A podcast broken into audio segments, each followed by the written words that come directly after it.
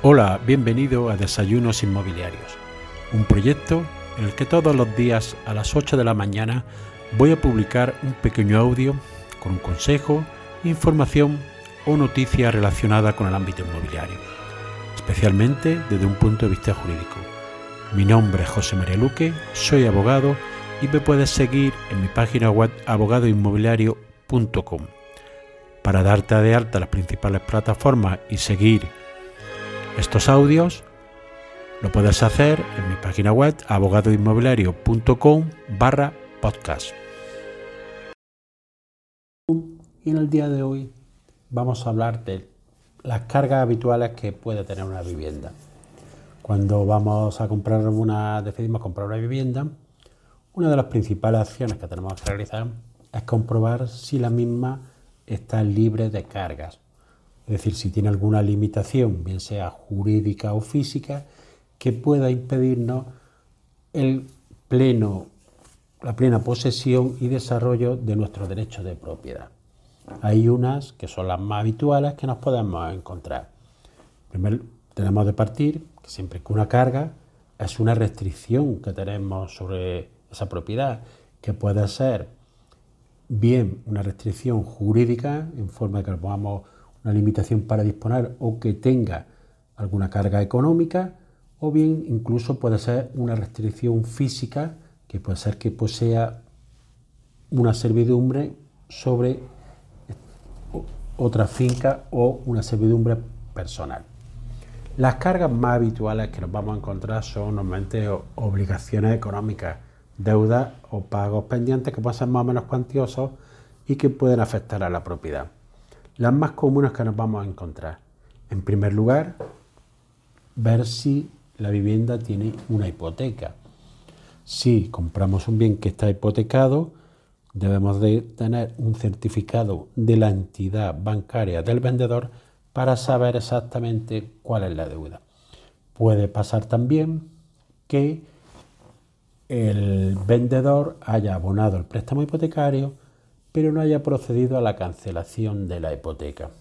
En este caso, tiene que tener un certificado bancario que acredite que el préstamo ha sido pagado y debe de acudir a su entidad financiera para que con la entrega de este poder ir a la notaría donde un apoderado del banco firmará esa escritura de cancelación de hipoteca. otro de las cargas que podemos encontrarnos es que existan anotaciones de embargo sobre esa finca que hayan dado lugar por un proceso judicial. Es decir, que el vendedor, por cualquier circunstancia personal, tenga una deuda, bien pueda ser con la administración o deudas con otros particulares o empresas, que haya supuesto que hayan eh, realizado un procedimiento judicial y haya terminado este con el embargo de los bienes, anotándolo sobre esa finca que queremos adquirir. Ello lo podemos comprobar solicitando una nota simple del bien que queremos comprar. En este caso de que hubiera un embargo, podemos llegar a un acuerdo con el vendedor de que nos haríamos cargo de él, pero evidentemente siempre descontándolo del precio correspondiente. Otra de las cargas que nos podemos ver en una, la compra de una vivienda es que ésta tenga una servidumbre o un usufructo. Son derechos constituidos a favor de terceros que obligan al, a, están constituidos sobre esa propiedad, por lo cual puede limitar, puede limitar gravemente nuestro derecho de propiedad. También podemos encontrarnos que la finca esté arrendada. ¿Qué suele pasar? Que muchas veces no están inscritos los arrendamientos en el registro de la propiedad, por lo cual dependemos un poco de la palabra del vendedor. El problema, aparte de jurídico, puede ser que nos lleguemos y no encontramos la vivienda y que está ocupada. No suele ser, como digo, habitual, pero puede suceder. También puede pasar que nosotros no subroguemos en la situación del vendedor, es decir, continuamos con el arrendamiento y el arrendador tendrá los mismos derechos que ya tenía en el contrato pactado con el vendedor. Aparte, tenemos otras cargas como son las afecciones fiscales y tributarias. Tiene que estar al corriente del pago del impuesto sobre bienes inmuebles, ya que si no, los años, los cuatro años anteriores pueden recaer sobre la propiedad.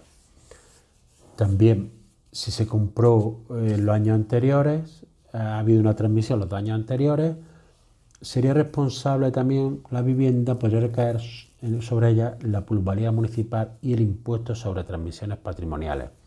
Y el nuevo propietario debería hacerse cargo. Las deudas de las comunidades propietarias también son una carga. Por ello, debemos de asegurarnos de tener que el vendedor aporte un certificado de la comunidad en la que, en la que acredite que está exento de deuda. Igualmente pasa con las empresas de suministro de agua, luz, etcétera. Tiene que tener el propietario la factura al día, ya que si hacemos una subrogación del contrato, el nuevo propietario será el responsable de esa deuda que asume. Y no podrá hacer un cambio de titularidad de los contratos, sino que debería de haber una baja del nuevo, del anterior, del vendedor y una alta nueva al comprador con el gasto que ella nos supone.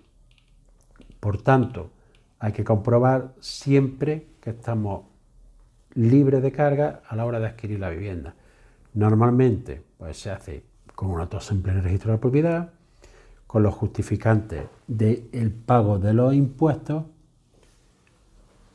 tanto bien sea fundamentalmente son impuestos municipales y con el certificado de la comunidad de propietarios que hemos mencionado y con la factura de los suministros. También hay que tener en consideración que a veces la vivienda que compramos está en una situación urbanística complicada, como son viviendas rústicas, viviendas que están en una ejecución que no se han terminado, en planeamiento que no se ha determinado ejecutar. Ahí no podemos encontrar con cargas urbanísticas. Por eso si no es una vivienda que está en un suelo urbano consolidado y que no tiene ningún problema urbanístico, yo aconsejo también que el propietario aporte un certificado de que no existe ningún expediente urbanístico sobre la vivienda y de la situación urbanística de la misma. Y así llegamos al final del episodio de hoy. Espero que te haya sido de utilidad para ampliar tu conocimiento en el ámbito inmobiliario. Si quieres que este podcast llegue a más personas, puedes compartir en tu red el enlace del episodio o darle una valoración positiva en la aplicación que utilizas para escucharlo. Recuerda que me puedes seguir en abogadoinmobiliario.com. Gracias por escuchar, nos vemos en el siguiente episodio y que tengas un excelente día.